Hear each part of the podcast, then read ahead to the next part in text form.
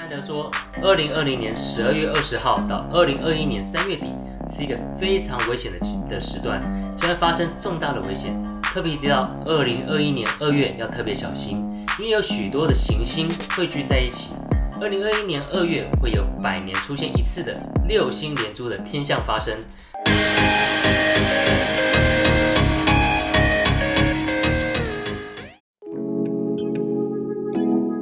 大家好，我是 GoGo。你相信占星术吗？普遍大家都联想到西洋占星术就是星座了。每天出门总是会看一下星座专家说的今天运气如何。还有，你有听说过印度的占星术吗？与西洋的占星术不同点在于，印度的占星术主要是预测命运主在哪个时间会发生哪些事件，因此着重在于命运主一生的命运走势。而这一门的占星术不涉及西洋占星术对于个性与心理方面的探讨，是属于比较绝对性的占星术。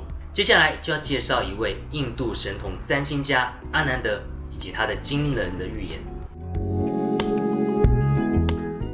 故事从二零一九年八月二十二号开始，在印度享有盛名的十四岁占星家阿比基亚阿南德，在自己的 YouTube 频道上上传了一一段名为“二零一九年十一月到二零二零年四月，世界面临严重危机”的影片，预言了灾难的爆发。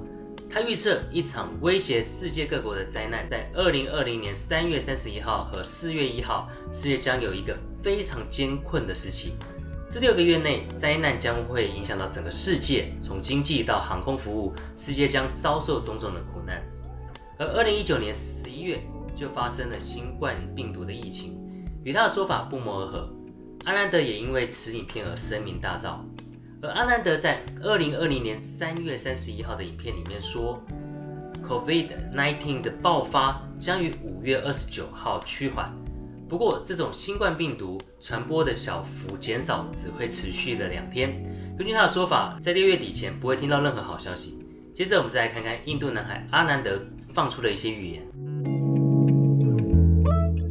在五月的影片中，预言二零二零年六月二十一号日食所带来的影响。该日食会使中国与印度冲发生冲突，并且中国与印度会发生异常的天气与水灾。从现在回头来看，似乎一一都应验。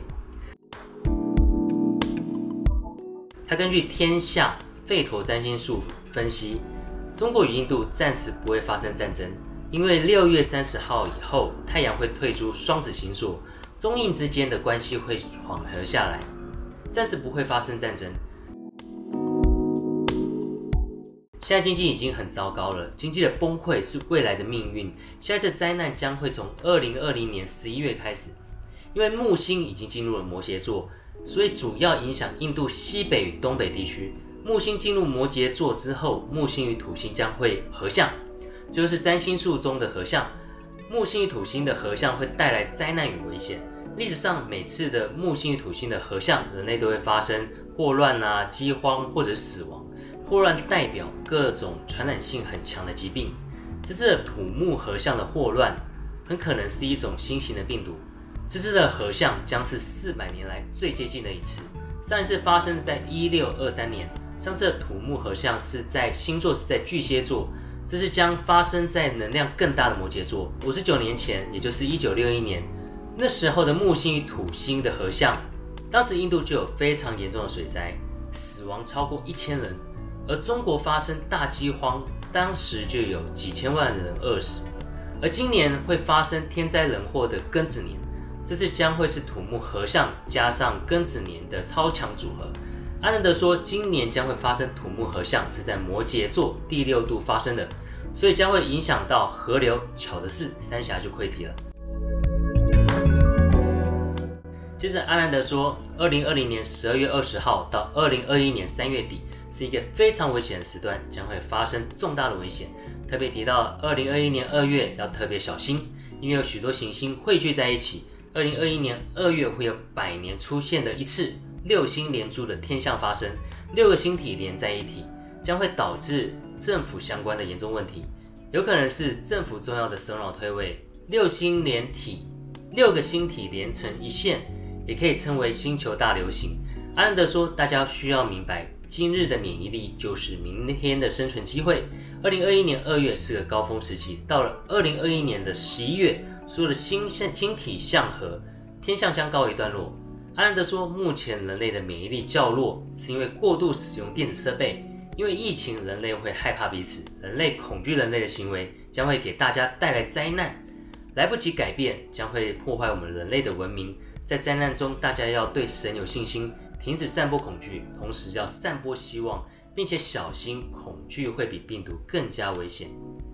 说到这里，相信有很多人会开始恐慌，内心会焦虑不安，对于未来充满着悲观。但我的观点是，这个世界有悲伤就有快乐。对未来的危机与挑战，还记得上一部的影片《火星男孩普利斯卡》讲的话吗？我们不要畏惧，也用爱与勇敢面对未来，我们将会获得最后的胜利。请活在当下，做好自己该做的每一件事，未来就一定会更美好的。喜欢这部影片，记得按赞、订阅、分享，并开启旁边的小铃铛。下期见喽！